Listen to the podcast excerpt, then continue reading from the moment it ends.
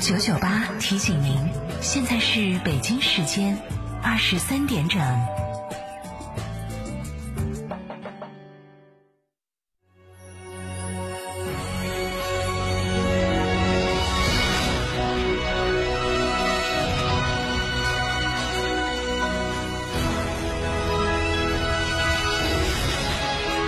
成都的声音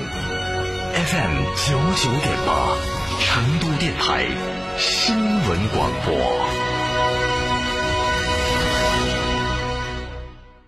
夏季避暑游海螺沟、赏冰川、红石滩，探秘原始森林，住贡嘎神汤温泉酒店，享专业地质冰川温泉，避暑休闲泡神汤，尽在海螺沟景区内贡嘎神汤温泉酒店。客房预订，寻成都广电一路通国旅六六零零二三四五。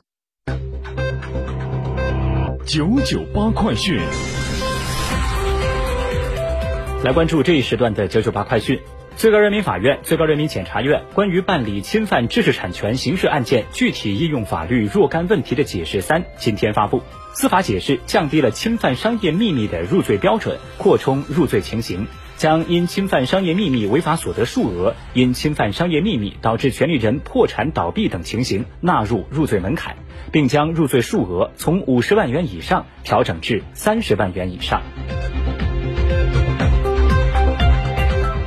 证监会日前就关于加强私募投资基金监管的若干规定征求意见稿公开征求意见。证监会有关负责人表示，近年来私募基金行业在快速发展的同时，也存在一些问题，如公开或变相公开募集资金、规避合格投资者要求、错综复杂的集团化运作、资金池运作等，甚至出现侵占、挪用基金财产、非法集资等严重侵害投资者利益的违法犯罪行为，行业风险逐步显现。为防范化解私募基金行业风险，保护投资者合法权益，促进行业规范可持续发展，证监会起草了征求意见稿。其主要内容包括规范私募基金管理人企业名称和经营范围，从严监管集团化私募基金管理人，牢牢守住私募基金向合格投资者非公开募集的底线，以及强化私募基金管理人从业行为负面清单，明确私募基金财产投资的负面清单等。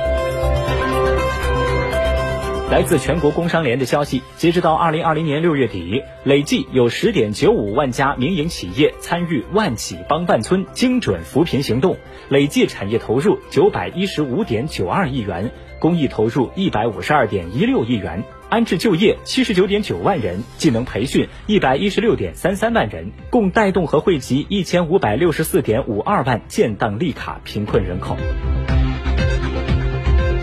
文化和旅游部十二号公布的统计数据显示，今年七到八月，乡村旅游有序复工复产，乡村旅游总人数、总收入均已恢复往年同期的九成多。近郊乡村游已成为新形势下群众外出游玩的首选方式。据统计，今年一到八月，全国乡村旅游总人数为十二点零七亿人次，总收入五千九百二十五亿元，开工率达百分之九十四点五，乡村旅游从业人数达到一千零六十一万人。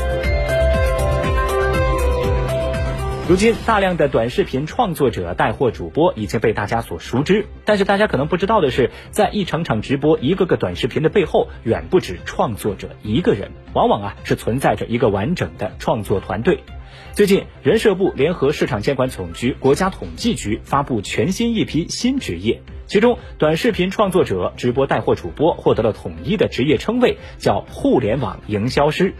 数据显示，今年以来，直播带货、网络零售等新业态对稳定就业发挥了重要的作用。从二零一九年八月到二零二零年八月，共有两千零九十七万人通过抖音从事直播创作等工作获得收入，而淘宝直播一年带动超过一百七十三万人直接就业。互联网营销师更是细分，包括成为了助播、选品、场控等多个工种。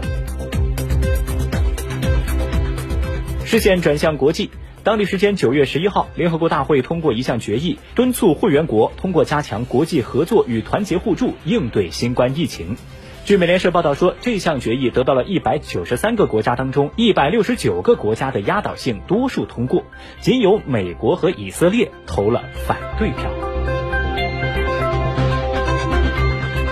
据日本共同社报道说，日产汽车公司十一号透露将发行八十亿美元的公司债，发行日期是本月的十七号。自新冠肺炎疫情爆发以来，日产汽车受疫情影响，业绩低迷。今年七月，日产汽车在日本国内时隔约四年发行公司债，但筹措资金只有七百亿日元，约合人民币四十五亿元，因此决定追加发行。此外，日产汽车计划发行欧元公司债。日产汽车此前也表示，二零二零财年公司预计亏损六千七百亿日元，亏损额和二零一九财年的六千七百一十二亿日元基本持平。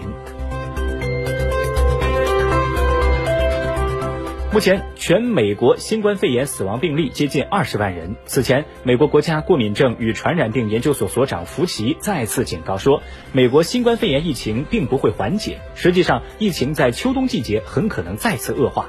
福奇说，目前美国每天仍然报告三万多例的确诊病例，数值太高了。他预测，在美国的部分地区，蒙大拿州、密歇根州、明尼苏达州等地仍然存在确诊病例激增的可能性。